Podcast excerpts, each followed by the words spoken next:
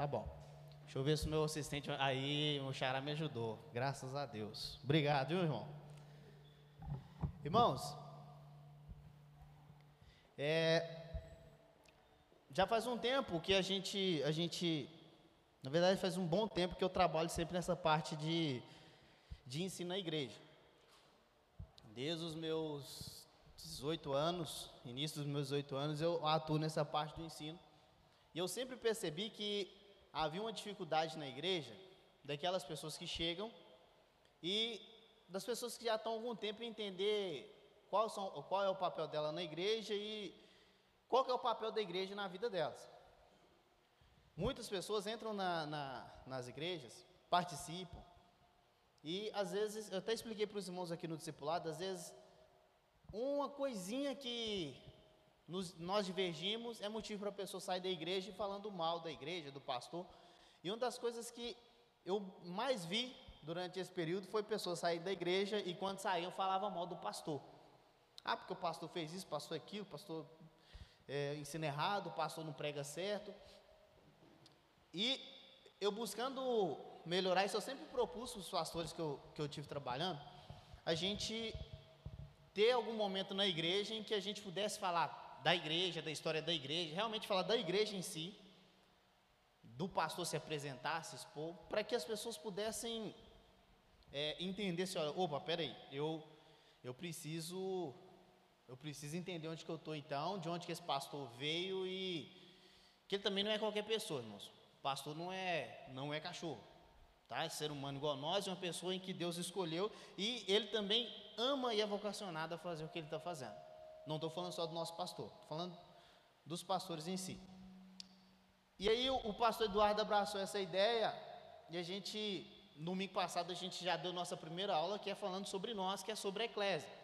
Isso, irmãos, é algo que vai surtir efeito lá na frente. Eu já falei com o pastor, falei, pastor, discipulado, essas coisas que a gente fica falando aqui todo dia, todas as vezes, não vai surgir efeito agora.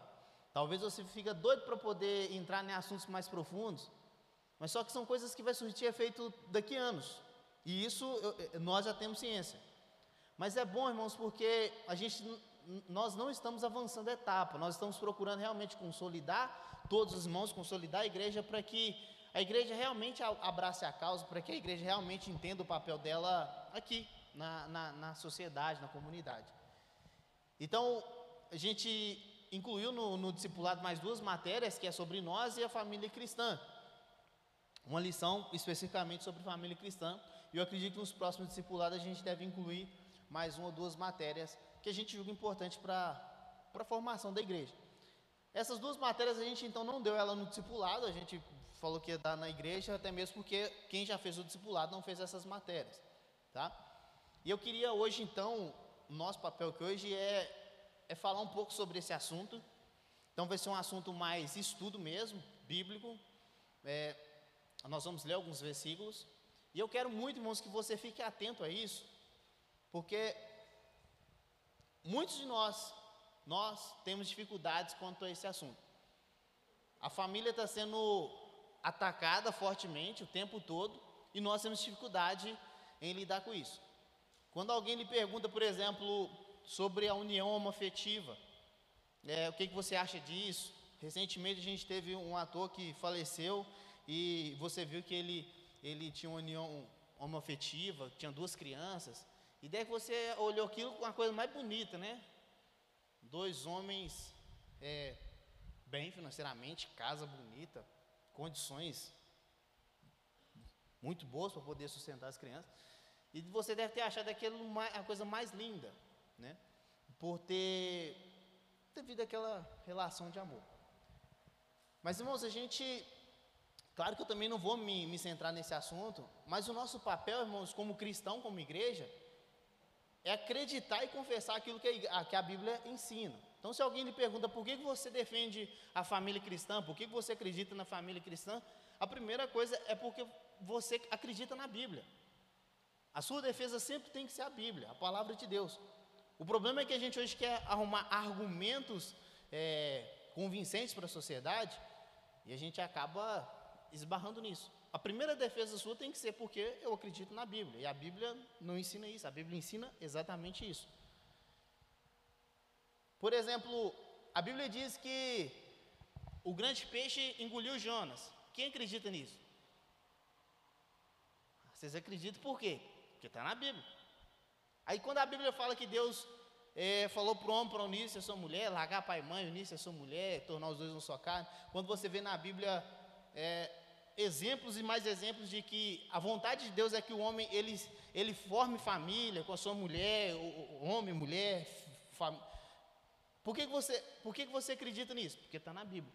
Mas nós que chega nesse assunto, nós temos dificuldade porque nós estamos, nós estamos sendo atacados o tempo todo quanto a esse assunto. Nós não podemos perder essa referência, irmão. Se você está aqui, um dos assuntos que você precisa defender e acreditar é que a família é a vontade de Deus. A família é da vontade de Deus. Então deixa eu. Xará, me ajuda aí. Aperta aí o. Deixa eu ver aqui, irmãos. Aperta o ESC aí e tenta de novo. Faz eu ir aí não, viu, irmão? Quanto isso, irmãos, abra sua Bíblia comigo, em Gênesis capítulo, versículo 2, capítulo 2, versículo 18, desculpe. Foi? Deixa eu tentar aqui. É, aí foi. Beleza. Obrigado. Gênesis capítulo 2, versículo 18.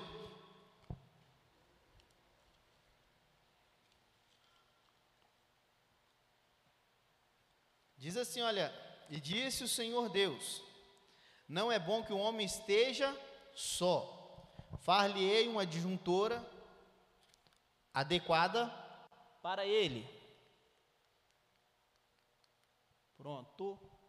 Irmãos, então a primeira coisa que a gente vai ver na família é que Deus não criou o homem para que ele fique só. O tempo todo você vê aquela relação do de Adão observando os animais e a Bíblia vai dizer que ele não encontrava para ele algo compatível. E no meio dessa, dessa observação, uma das observações que Deus faz é que não é bom que o homem viva só. Vou fazer para ele então uma ajudadora, uma companheira, uma adjuntora. Outra coisa que você vai ver em Salmos é que Deus ele faz que o solitário habita em família. Então você vai entender que não é da vontade de Deus que o homem fique só. Você vai ver um dos assuntos que Jesus vai tratar algumas vezes é sobre os eunucos e Jesus vai falar que, alguns casos, algumas pessoas se fazem eunuco, alguns, alguns casos as pessoas elas são feitas eunucos, tá? Se você não sabe, é, em alguns casos, os eunucos eles, é, eles se abstiam da, de, de casar, de, de ter família. Mas, irmãos, isso não é regra, isso é exceção. Em alguns casos, tá? Em alguns casos, os eunucos eles eram castrados? Mas isso não é regra, isso é exceção. E a gente tem que parar de fazer regra aquilo que é exceção. Há pessoas que vão decidir viver só.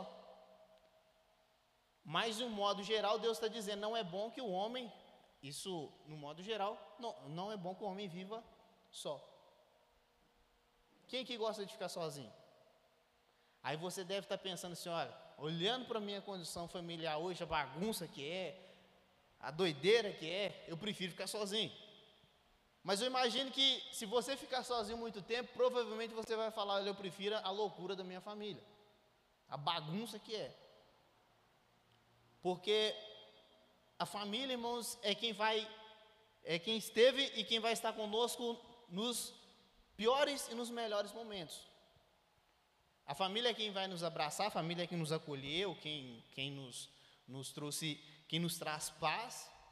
E, obviamente, irmãos, nós temos também conflitos, nós vamos falar um pouco sobre isso. Eu queria ler com você o Salmo 128, queria que você abrisse aí comigo. Salmo da família. Repita comigo: a minha família é bênção do Senhor. Tem até uma música do Regis Danese que diz: A minha família é bênção do Senhor. Diz assim, olha, Salmo 128, versículo de número 1. Feliz ou bem-aventurado é aquele que teme ao Senhor e anda nos seus caminhos, pois comerá do trabalho das suas mãos, feliz será e tudo te irá bem. A tua mulher será como a videira frutífera aos lados da sua casa.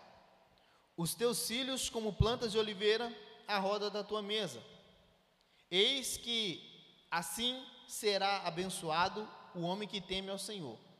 O Senhor te abençoará desde Sião, e tu verás o bem de Jerusalém em todos os dias da tua vida, e verás os filhos dos teus filhos e a paz sobre Israel.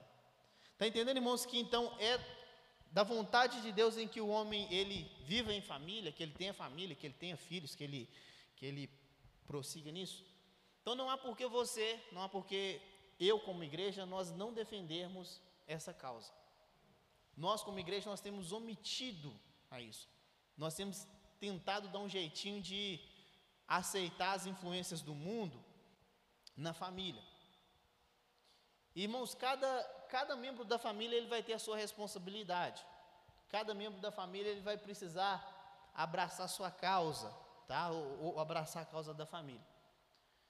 E uma das primeiras coisas que talvez você esteja se perguntando é o que que o que que vem a ser então a família? O que, que é família? Se você procurar no dicionário, você vai ver que é pessoas que têm a ligação pelo mesmo tipo sanguíneo, tá? Ou mesmo DNA, linhagem é, genealógica. E a gente vai ver então que esse, esse é o, o, o, o principal conceito de família. Obviamente você vai dizer, olha, mas há casos em que pessoas são adotadas. É aquilo que eu falei, nós não vamos fazer de, a regra, ou a, exceção de regra. Há casos. E há, e há casos em que as pessoas da mesma família, do mesmo tipo sanguíneo, vivem mais em guerra do que aqueles que não são. A Bíblia fala que há amigos mais chegados do que irmãos. Mas isso é uma, são exceções. Então, ou seja, nós precisamos abraçar e cuidar das nossas famílias. E aí você deve estar se perguntando, o Elbert, tá, como que é a sua família? Se eu te contar, um pouco você chora. A minha influência familiar não é muito boa. Então, eu, por exemplo, tive um padrasto, padra, padrastro, padra, agora travou, irmãos. Só daqui a pouco. Ele cuidou de mim desde os dois anos, então eu tenho ele como referência de pai. O meu pai biológico, ele ainda é vivo. E aí você deve se perguntar, mas e o seu pai, o seu padrasto? Agora não vou conseguir falar, travou. Ele faleceu com 36 anos por causa da bebida, por causa do alcoolismo. Então minha influência familiar não é muito boa. Mas uma das coisas que eu guardo, irmão, são os ensinamentos da minha mãe, quanto a alguns assuntos primordiais quanto à ética e à moral da vida em sociedade. Então uma das coisas que ela dizia, ela pegou emprestado, devolve. Está devendo, paga. Faz de tudo para proteger o seu nome. Eu lembro das primeiras vezes que minha mãe ensinou a, a rezar ou a orar o Pai Nosso. Então são coisas que eu guardo. E eu tenho grande respeito e carinho por ela. Mas aí você deve estar pensando, tá, mas como é que é essa, essa relação? É uma bagunça lá em casa. Para começar, eu não chamava minha mãe de mãe. Fui começar a chamar depois dos 20 e poucos anos de idade. Chamava ela pelo apelido dela que todo mundo chamava. Aí você me pergunta por quê? Eu falo, não sei. Sempre foi assim.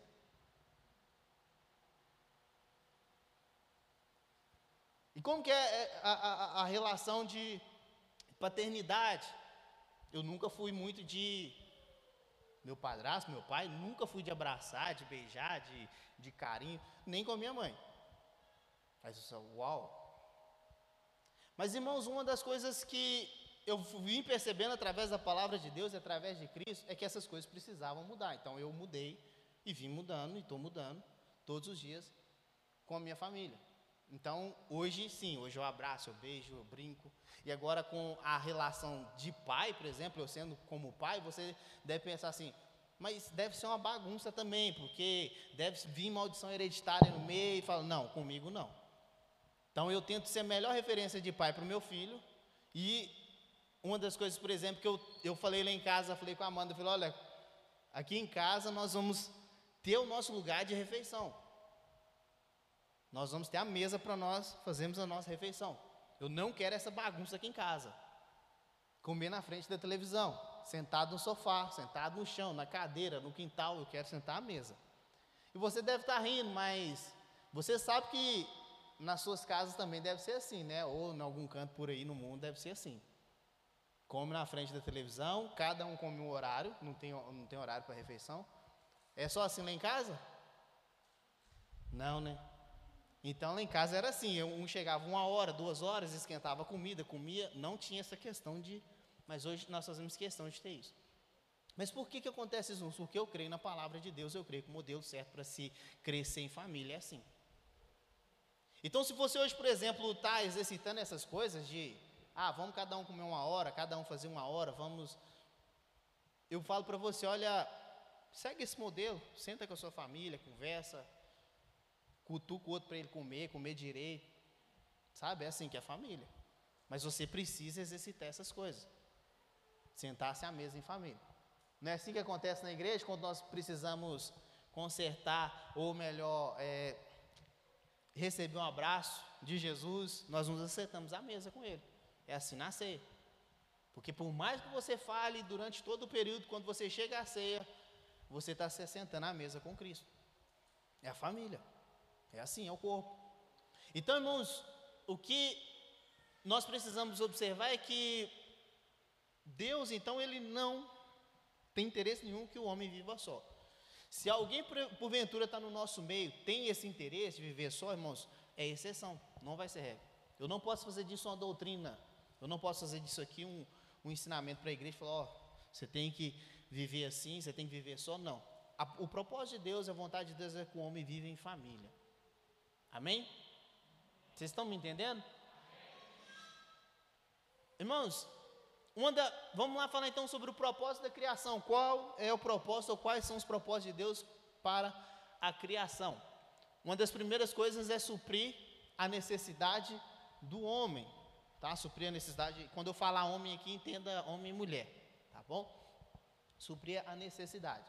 E necessidade que eu digo é necessidade afetiva, necessidade fisiológica, necessidade de se alimentar, tanto que o homem, Deus entregou para o homem um jardim repleto de, de coisas para ele cuidar e para ele também desfrutar daquilo ali. Então, uma das necessidades, então, irmãos, de a gente estar em família, é suprir necessidade, é encontrar um abrigo e relacionar outro propósito. Porque, irmãos, a nossa casa, a sua casa, a minha casa, ela deve servir como um abrigo ela deve servir como um lugar de, de descanso, de proteção. Ela tem que servir como um lugar de refrigério. Tem uma história de um homem que disse que ele ia comprar o seu sapato. Alguém que já usou sapato calçado apertado? Alguém já usou? Quando você tira, dá um alívio, não dá? Irmãos, disse que tinha um homem comprando sapato apertado durante vários anos na mesma loja. Ele comprava número a menos. E o vendedor sabia disso, mas o vendedor nunca perguntava. E ele, depois de anos, ele resolveu perguntar, falou, moço, mas você sempre sai daqui com, com número a menos, calça o sapato, vê que está apertado. E ele foi explicar, falou, olha, sabe por quê? Porque minha casa é um inferno. O único alívio que eu tenho quando eu chego em casa é tirar o sapato do pé. É triste, né? Mas irmãos, a nossa casa não pode ser um ensaio do inferno. Nós temos que ter paz na nossa casa, nós temos que ter abrigo, nós temos que ter segurança, nós temos que ter aconchego na nossa casa. Então não faz parte aí do papel do homem, da mulher ou do filho fazer da casa um inferno. Chega o marido, a mulher acaba com ele. Chega a esposa, o marido começa a reclamar também que, a casa está isso, está aquilo. Chega o filho, não. O, o papel nosso, irmãos, é encontrar em casa um lugar de abrigo. É falar assim: olha, graças a Deus eu estou indo para casa, eu estou chegando em casa, eu, eu, eu tenho uma casa, eu tenho uma família. Então, o nosso papel é esse.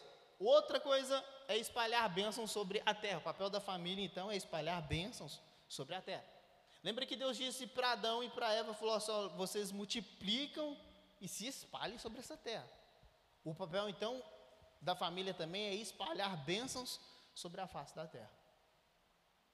É ser referência para essa nação. é realmente, irmãos, servir como modelo para outras famílias, como exemplo para outras famílias. Eu fico feliz, irmãos, quando eu, vejo alguém falar assim: olha, o seu relacionamento, por mais que não seja, tão, ele não seja o, o relacionamento perfeito, ele me serve como inspiração para a minha vida, para o meu relacionamento, para o meu casamento. Casamos muito, muito novos, eu e Amanda, muito novos. Não vou falar que é a idade, mas depois se quiser. Se você ver minha foto de casamento, você vai ver dois, dois meninos casando. Mas havia ali um desejo no meu coração de, sim, construir essa família, de, de prosseguir nesse caminho. E outro propósito também era eu poder, sabe, sair um pouco da bagunça que era também a minha casa. Eu poder, sabe, tomar minhas decisões, poder viver o meu mundo e eu fui. Irmãos, eu sempre acreditei que Deus estava conosco, nós sempre, nós sempre acreditamos, por mais de que havia muitas coisas que falavam assim, gente, eles são muito novos, mas nós somos. E ano que vem vai fazer 10 anos, nós estamos casados. E é só benção. No momento certo em que nós estamos, vamos casar, vamos. Você, vai, vai ter peito para aguentar? Eu falei, bora. E fomos. No momento certo em que nós falamos assim, e aí, vamos ter filho agora? Vamos. Vai ter peito para aguentar? Vamos embora.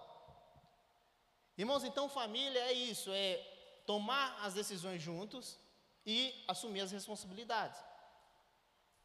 Se, irmãos, entrou no financiamento e o negócio apertou, não tem por que ficar jogando a culpa um no outro.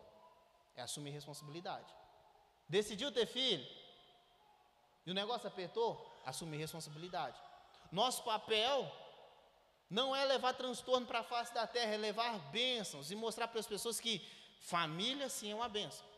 Então, quando alguém, por exemplo, vem falar para mim, para você, que casamento é difícil, casamento é isso, casamento é aquilo, eu sou uma das pessoas que eu falo: olha, eu não posso reclamar.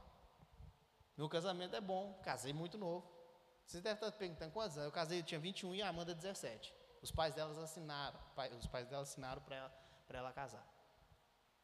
Irmãos, só benção. Não tem nada a reclamar.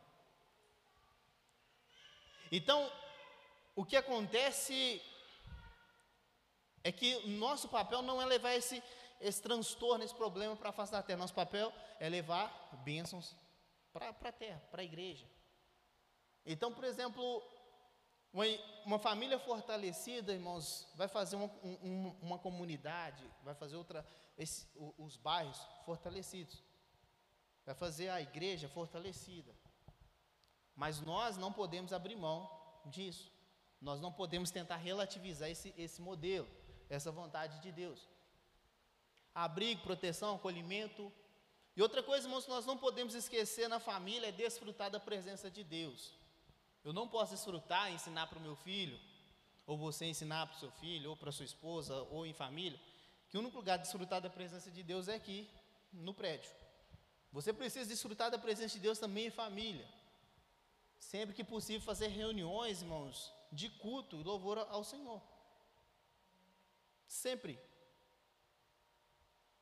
Porque você vai estar sempre, sabe, entendendo que a família, a sua casa, é o lugar também onde que Deus habita, é o lugar onde que Deus mora. Então Davi, como hoje ele está com dois, e a gente sempre, durante as refeições, a gente costuma agradecer a Deus por aquela refeição. Eu sei que muita gente talvez não faça mais isso, mas irmãos, é um momento que nós estamos reunindo. E aí eu falo assim: quem vai orar hoje? O Davi logo fecha o olho e faz assim. Ele não fala nada. Ele só fala a parte do amém. Mas é bom ele entender, irmãos, porque daqui a pouco ele vai me perguntar com quem que eu estou conversando, com quem que eu estou falando, e é o momento da gente falar, ensinar para ele sobre Deus. Mas nós precisamos entender que a nossa casa também é um lugar em que nós desfrutamos da presença de Deus. Outra coisa que nós precisamos ficar atento, e aquilo que eu falei sobre assumir as nossas responsabilidades, é que a escassez, a falta, as privações, ela traz, traz conflitos para a família.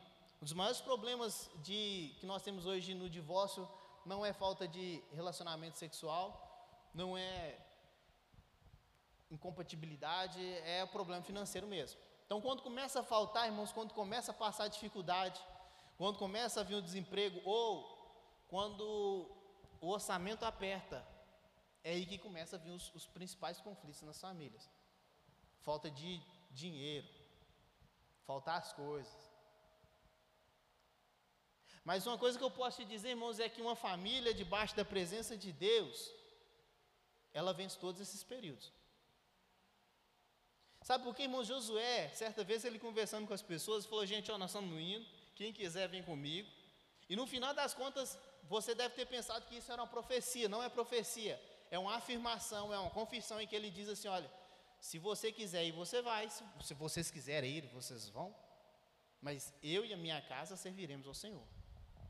Ou seja, é nós confessarmos isso e andarmos nesse propósito, que mesmo nos momentos de dificuldades, os gigantes, nós precisamos estar juntos e vencer também as escassez.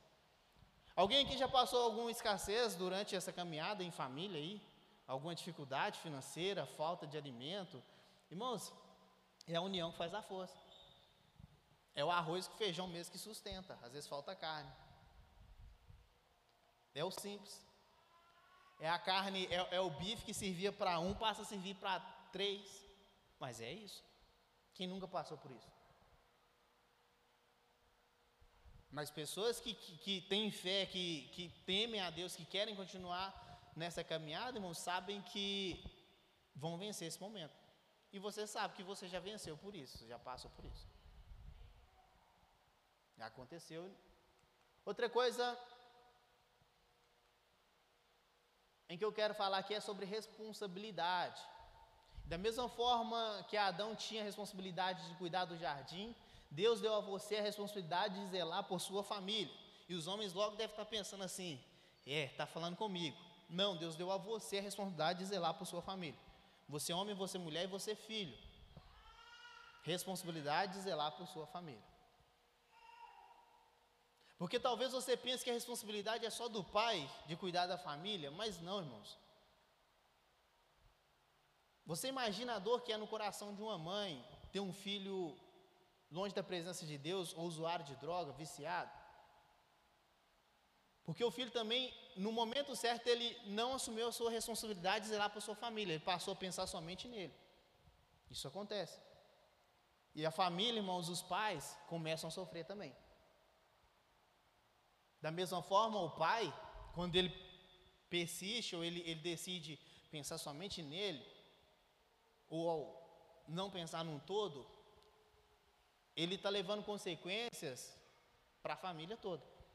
Então é papel também do, do pai, da mãe, do filho, essa responsabilidade quanto à família. Então, os filhos que estão aqui, por exemplo, precisam entender que as suas decisões, mesmo na adolescência, elas vão refletir na sua família.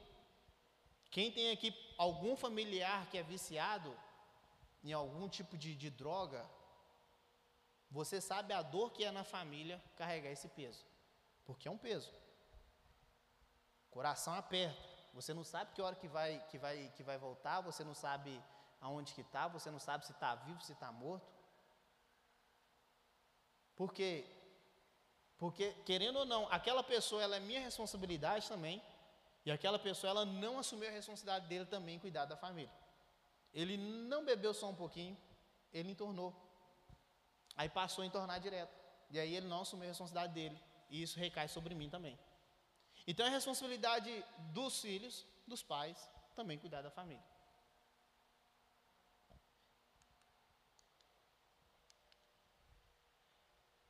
Uma coisa que nós precisamos entender, irmãos, que essa parte é importante que a queda, nós falamos aqui sobre esse assunto, mas a queda do homem, o pecado do homem, lá em Gênesis, recaiu várias consequências sobre a família. Várias consequências. Então, por mais que você pense que a queda do homem traz é, consequências somente para mim, talvez você não pensou num todo, traz também consequências danosas para a família. Primeira coisa que você vai se lembrar é que depois que eles saíram do jardim, um irmão mata o outro. Você consegue imaginar a dor no coração de um pai, de uma mãe quanto a isso? Tristeza? Você consegue imaginar, irmãos, o que, que é um filho ou um irmão abusar da outra irmã? Aconteceu. Porque aí você fala assim: ah, mas isso talvez é por causa do ensinamento do pai, do comportamento do pai. Não, isso é consequência do pecado. Então a queda ela também trouxe essas consequências. O casal ele poderia ter recusado a sugestão do diabo, mas não fizeram e depois de pecarem caíram na condenação divina. Ou seja, eles perderam o domínio. A família passa a sofrer esses danos. Uma das primeiras coisas que você vai ver acontecendo é o homem ele simplesmente falando: Olha, a mulher é quem me deu e eu comi. O homem jogando a responsabilidade, porque ele também comeu. Ele poderia falar: Eu também comi. Mas ele falou: Olha, a mulher que tu me deste. E quando a mulher é questionada, fala: Não, não sou eu, foi a serpente, me enganou e eu comi.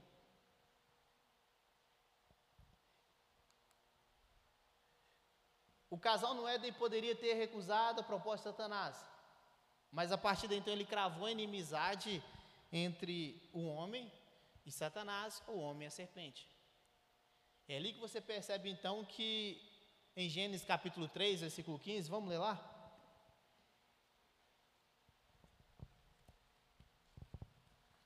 Gênesis 3,15.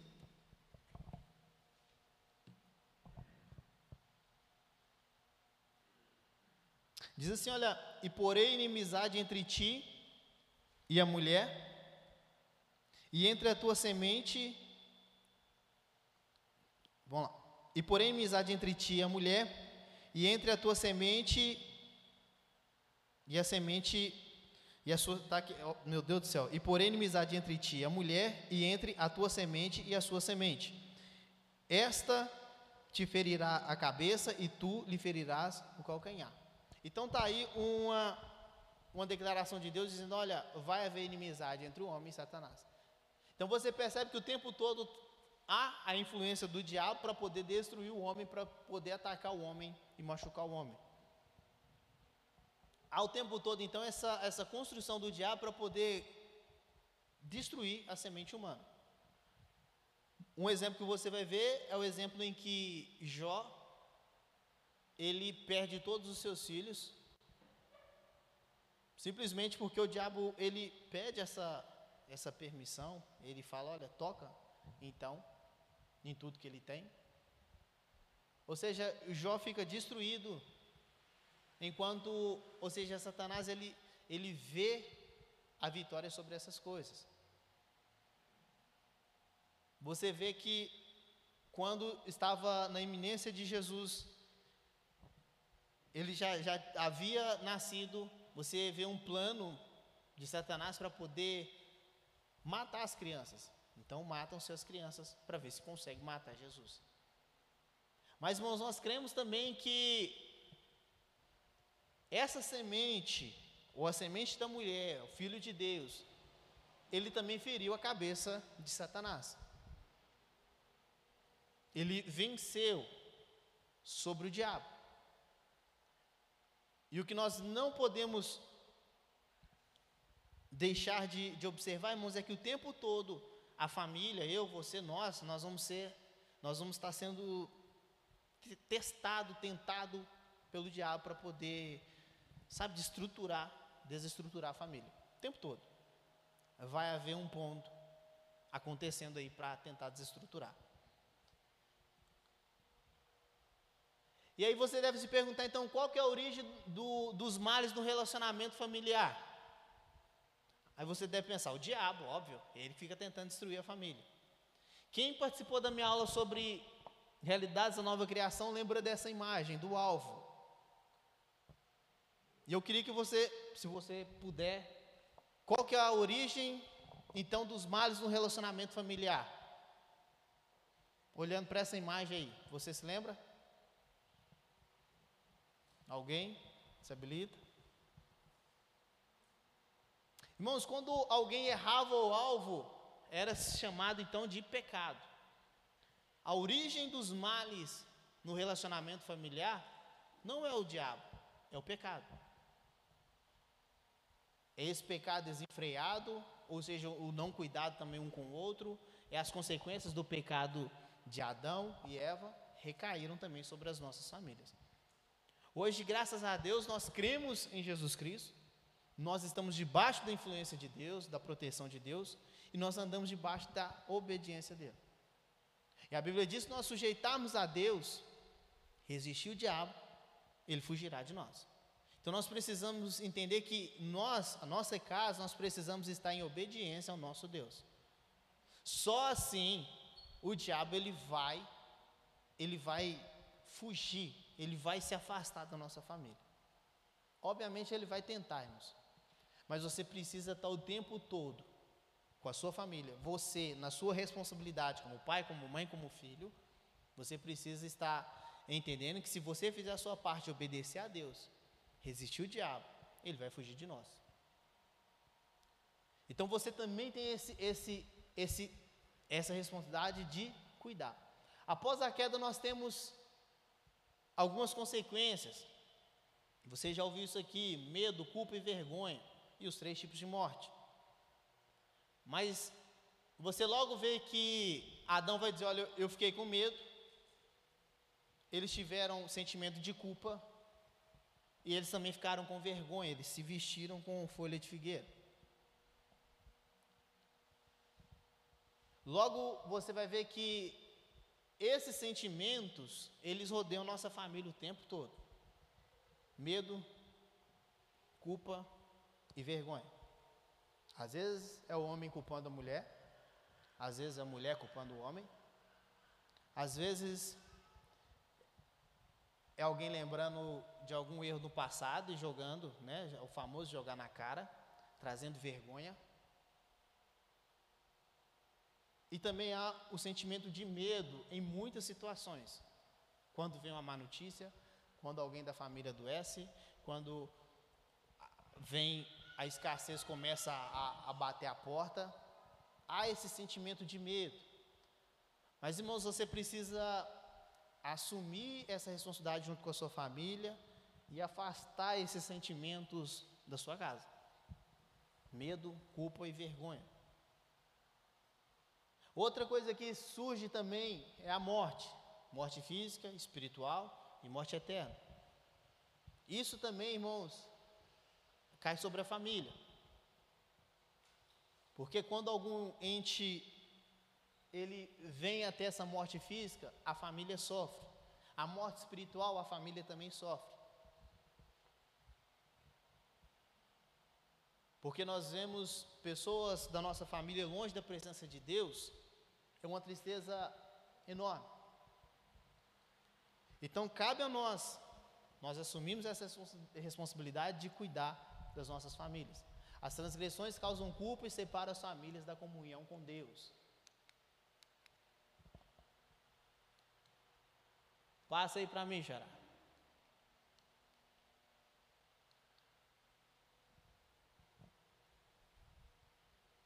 Travou? Amém, obrigado. Irmãos, outra coisa que é importante a gente observar é como que vem sendo essa questão de construção da família na, na sociedade durante os tempos.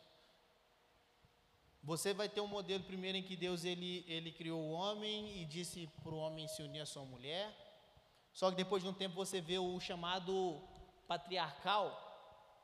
Minha pilha acho que foi, viu? Não. É, tá indo só para um lado. Pode passar aí. Isso, patriarca, em que ele é aquele paizão de família, que tem, tem várias mulheres, vários filhos. Você vê isso durante o Antigo Testamento. Isso era comum. Mas uma pergunta que nós precisamos fazer: é o modelo ideal? É a vontade de Deus? Não. O próprio texto inicia dizendo: olha, que o homem ele, ele deixa pai e mãe e une-se à sua mulher, não às suas mulheres. Aconteceu, aconteceu, mas não é o modelo. Não é a vontade de Deus. Que o homem né, se relacione com várias mulheres, ou que a mulher também se relacione com vários homens. Então, a gente tem esse modelo, E eu, pode passar aí. Nós temos o modelo monogâmico, que é o modelo em que Deus instituiu, que é homem e mulher. Irmãos, eu vou tocar nesse assunto bem breve, mas é um modelo em que Deus instituiu homem e mulher, tá bom? Se você vê, por exemplo, aí os chamados casais modernos, que tem homem com duas mulheres, mulher com dois homens, relacionamento aberto, não é da vontade de Deus. Ou homem com homem, mulher com mulher, não é da vontade de Deus. Você precisa ser firme quanto a isso. Você não pode titubear. Por quê? Porque você crê na palavra de Deus. Não é da vontade de Deus. Você pode não ter argumento, mas você não pode aceitar isso na sua casa. Você não pode aceitar isso, mas eu falo como influência dentro da sua casa. Então nós precisamos, claro, em outro momento a gente tratar sobre esse assunto, mas você precisa def ser defensor dessa, dessa vontade de Deus, homem e mulher. Ah, mas é porque a modernidade, a modernidade, a modernidade está destruindo tudo. A chamada pós-modernidade. Tudo é relativo, nada é verdade, nada é mentira, tudo depende. E nós cremos na palavra de Deus. Se você ainda crê na palavra de Deus, irmãos, a palavra de Deus diz: olha, homem e mulher. Então, nós não podemos abrir mão disso. Tá? Aí você fala, então quer dizer que eu tenho que sair por aí é, desrespeitando, sendo preconceituoso, falando. Não, você precisa respeitar todas as pessoas. Mas quando perguntado sobre o modelo familiar, irmãos, esse é o modelo de Deus. Se você é crente, se você crê em Jesus Cristo, você precisa confessar essas coisas. Pode passar aí, Xará. Quais são os desafios da, da família na, na atualidade? Vencer a carne, a vontade da carne, ou seja, o egoísmo que acontece muito dentro da família, dentro das nossas casas, cada um pensando em si. O pai pensa só nele, a mãe pensa só nela, o filho só pensa nele. Nós precisamos vencer essa vontade da carne, abrir mão do pecado, o mundo, a influência que, que há no, no mundo o tempo todo. Nós estamos sendo, irmãos, bombardeados o tempo todo. O tempo todo. A família, o modelo familiar está sendo relativizado o tempo, o tempo, o tempo todo. O tempo todo. Você não vê mais um lugar que não tenta tratar com normalidade as coisas que não são normais. Então nós precisamos vencer isso. Nós precisamos também vencer o diabo. E a Bíblia diz que o que vence o diabo, irmãos, é a nossa fé. Essa é a vitória que nós temos. Então você precisa continuar cuidando da sua família, precisa continuar injetando na sua, família injeções de fé o tempo todo, de confissão. Você precisa estar falando com a sua família, ensinando a sua família o tempo todo. E quando eu falo você, irmãos, é você homem, você mulher e você filho. E há alguns casos, irmãos, em que nós temos, também não é da vontade de Deus, mães solteiras. Mas mães solteiras também precisam continuar injetando fé sobre os seus filhos. Precisam continuar confessando as coisas que são da vontade de Deus. Precisam continuar buscando a presença de Deus. E pode passar aí. Nunca a família foi tão desafiada pelas forças do mal como hoje, porém, é na presença do Senhor que a família garantirá a vitória sobre os desafios da sociedade atual. Busquemos ao Senhor juntamente com toda a nossa casa. E aquilo que Josué disse, irmãos, se vocês querem ou se vocês não quiserem, uma coisa é certa, eu e a minha casa, nós serviremos ao Senhor. Eu quero, irmãos, que você saia daqui hoje com essa sabe, com esse senso de responsabilidade de cuidar da sua casa. Se você está fazendo alguma coisa que pode prejudicar a sua família, a sua esposa, seu filho, a sua casa, seu relacionamento, pare enquanto é tempo. Se você está fazendo algo que pode prejudicar aí a sua casa, pare enquanto é tempo. Porque também é responsabilidade sua cuidar da sua família. É responsabilidade sua tratar da sua família. E quando alguém, irmãos, adoece, quando alguém fica longe, quando alguém não não está mais seguindo o mesmo caminho, nosso papel é orar e continuar cuidando da nossa família. Nós, como cristãos, irmãos, nós temos que cuidar, como a Bíblia diz, primeiro dos da nossa casa. Então não adianta você ficar sustentando aí é, a, a, a igreja, trazendo, por exemplo, mantimento para a igreja, se você não doa mantimento para a sua casa. Fala para a sua família, de alguém que esteja precisando. Você também precisa cuidar da sua casa, é responsabilidade sua. Então a gente também precisa ter essa, essa consciência. Não é só o evangeliquez, não é só a igreja, a gente precisa pensar que eu preciso fazer um bom trabalho também lá em casa. A Bíblia diz que a mulher consegue ganhar o homem pelo bom testemunho. Tá? Então, o bom testemunho, irmãos, vai nos levar a ganhar as pessoas da nossa família também. Então cabe a nós sairmos aqui hoje com essa responsabilidade de falar, olha, eu também preciso cuidar da minha casa. Não eu somente como pai de família, não estou falando somente financeiramente, mas cuidar realmente, irmãos, de proteger, fazer da sua casa um lugar de abrigo e de aconchego. Para que ninguém aqui precise comprar um sapato apertado para ter um alívio na hora que chegar em casa. Eu queria que vocês colocassem de pé. Nós vamos orar. E claro, nós vamos clamar para que Deus ele ele nos coloque, irmãos, nesse propósito, para que Deus nos alinhe nesse propósito de cuidar da nossa casa, de amar a nossa família. Irmãos, e é isso. Por mais que você diga que não, às vezes você olha para algum membro da sua família e você vê alguns defeitos. Mas lembre-se que na família de Cristo também é assim. Deus, Ele nos amou, mesmo nós tendo nossos defeitos. Família é isso. E obviamente eu poderia tratar de inúmeros outros assuntos, poderia ter lido Efésio, poderia ter lido diversos outros textos. Mas por enquanto é só, só esse texto. Só esses textos. Para a gente alinhar quanto a essa vontade de Deus. A nossa família, irmãos, é uma bênção do Senhor. A sua família é uma bênção do Senhor. Amém? Feche seus olhos, vamos orar. Pai, muito obrigado por essa noite. Muito obrigado por nossa casa. Muito obrigado por nossa família. Muito obrigado, meu Deus, por nos dar essa oportunidade de ser responsável pela minha família. Não somente eu como pai, não somente eu como filho, não somente eu como mãe, mas sim, Deus, obrigado porque nós entendemos hoje que é responsabilidade de todos nós cuidar da nossa família. É minha responsabilidade cuidar do meu pai, é minha responsabilidade cuidar da minha mãe, é minha responsabilidade cuidar dos meus filhos, da minha esposa.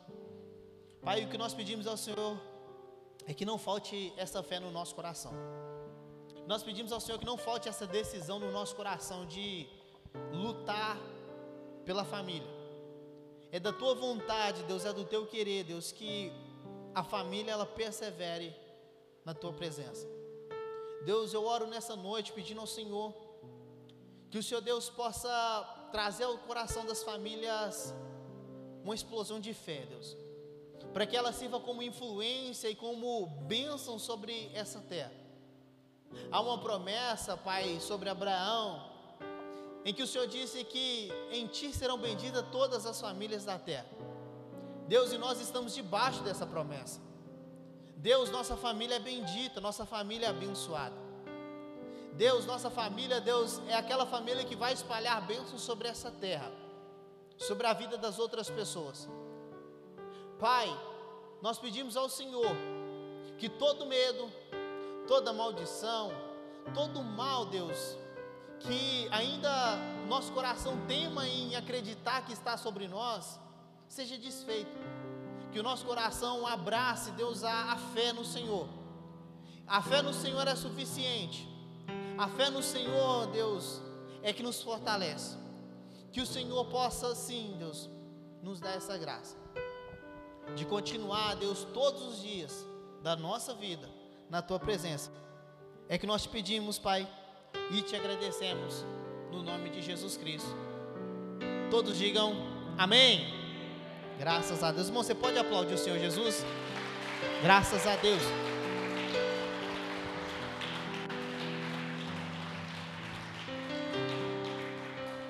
Pode se sentar.